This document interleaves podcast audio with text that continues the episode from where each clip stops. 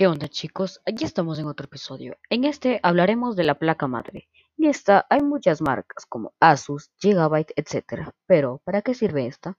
Pues sirve para dar un funcionamiento a los componentes, los cuales hemos hablado. Este cuenta también con las entradas para cada uno, como PCI Express para poder colocar la tarjeta gráfica, el espacio también para el procesador o los slots para la memoria RAM. Esta también a su vez tiene diferentes entradas para los procesadores. Ejemplo, un procesador Intel no puede entrar en un procesador con espacio para AMD.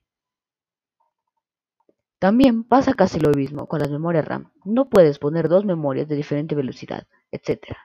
Este componente es prácticamente como el agua para nosotros, ya que sin este armar una computadora es algo imposible.